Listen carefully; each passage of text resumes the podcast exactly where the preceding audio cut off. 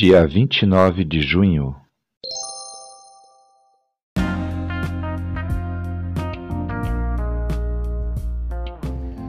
Bíblia Bom Dia, versão Nova Tradução na Linguagem de Hoje.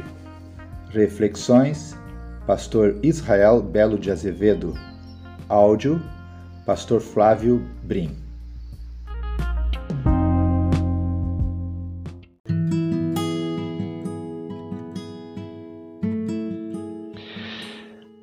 Na primeira leitura, o livro de Naum parece um hino ao ódio, ódio contra a, a Síria. Na verdade, porém, é um hino ao poder de Deus como garantia para a esperança que podemos ter. É como se dissesse que a, a Síria é poderosa, mas Deus é mais poderoso e vai aniquilá-la, como de fato aconteceu. Devemos ter em mente que a Assíria era sanguinária, era cruel e tirana. Com isso, impunha medo sobre todas as nações, incluindo Israel. O profeta relativiza o poder do império, mostrando que, embora não pareça, terá um fim próximo. Portanto, Naum é um livro sobre a esperança, seja o que for que nos cause dor. Quando Deus decidir, terá um fim. A Assíria cairá. Nossa adversidade cairá. Sim, podemos ter esperança.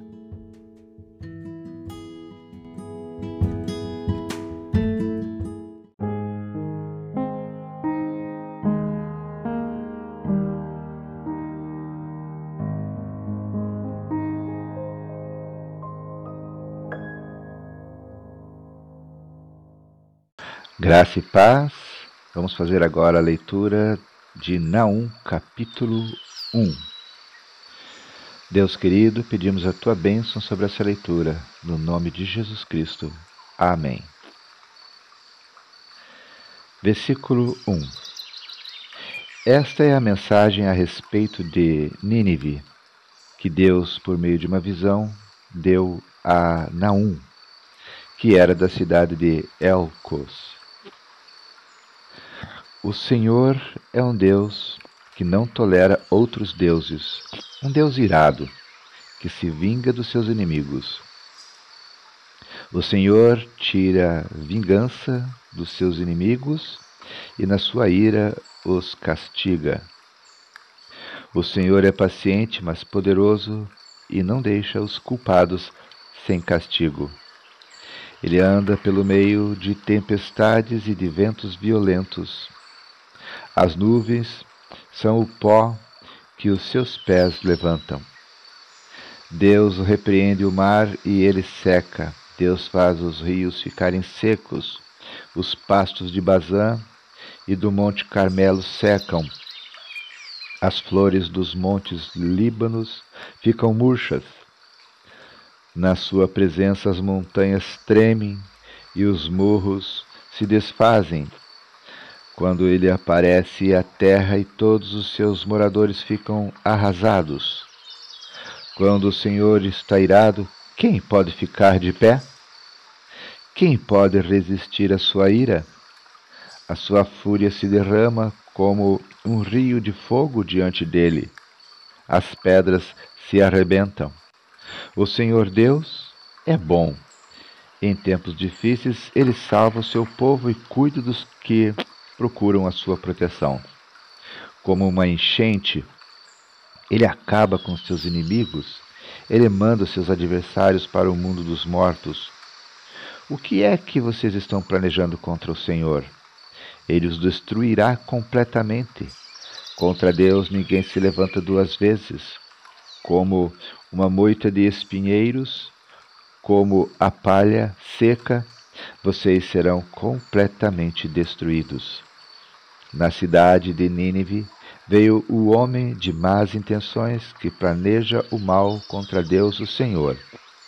Portanto, o Senhor diz ao povo de Israel: Os assírios serão destruídos e desaparecerão. Embora sejam fortes e numerosos, eu deixei que vocês sofressem, mas não farei isso de novo. Eu os salvarei do poder dos assírios e os livrarei da escravidão.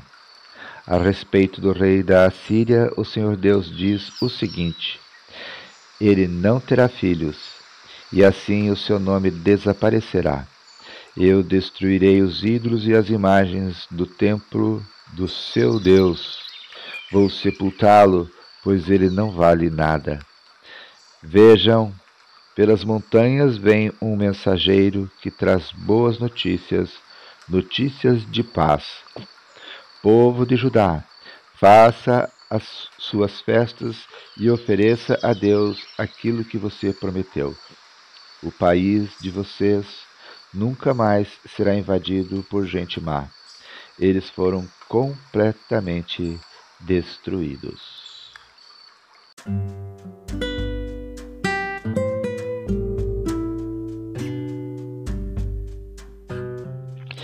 O versículo 15 que acabamos de ler, ele diz assim: Vejam, pelas montanhas vem um mensageiro que traz boas notícias, notícias de paz. Somos chamados a levar aos outros notícias de paz. Se o nosso amigo está com medo, devemos dizer a ele que Deus é mais poderoso do que todos os inimigos, sejam doenças, pessoas ou organizações. Se um desconhecido se debate em angústia, sem paz para descansar, devemos dizer a ele que Deus é amoroso e aceita a todos os que querem ter comunhão com Ele. Quando os anjos em Belém se apresentaram aos pastores, um deles lhes disse: Não tenham medo. Estou aqui a fim de trazer uma boa notícia para vocês e ela será motivo de grande alegria também para todo o povo. Lucas capítulo 2, versículo 10. Há muitas pessoas que esperam que lhes levemos notícias que lhes tragam alegria.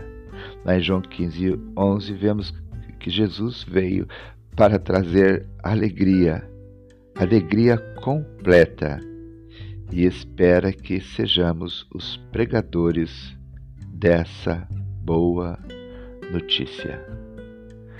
Que Deus abençoe a sua palavra.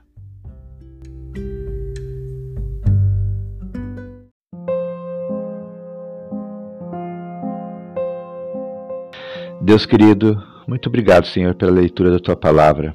Obrigado, Senhor, porque a tua palavra nos tira todo medo.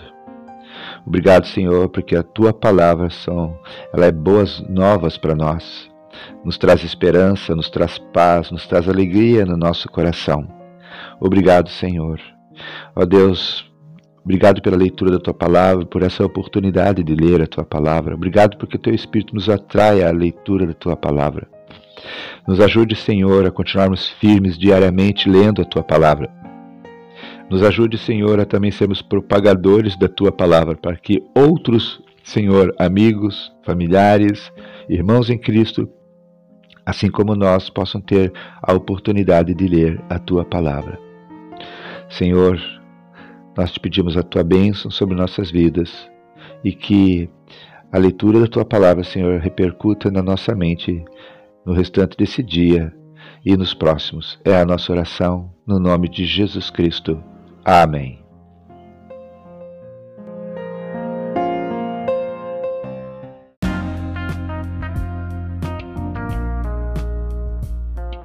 Queridos irmãos, irmãs, chegamos ao final de mais um dia da leitura da Palavra de Deus. Que Deus seja louvado.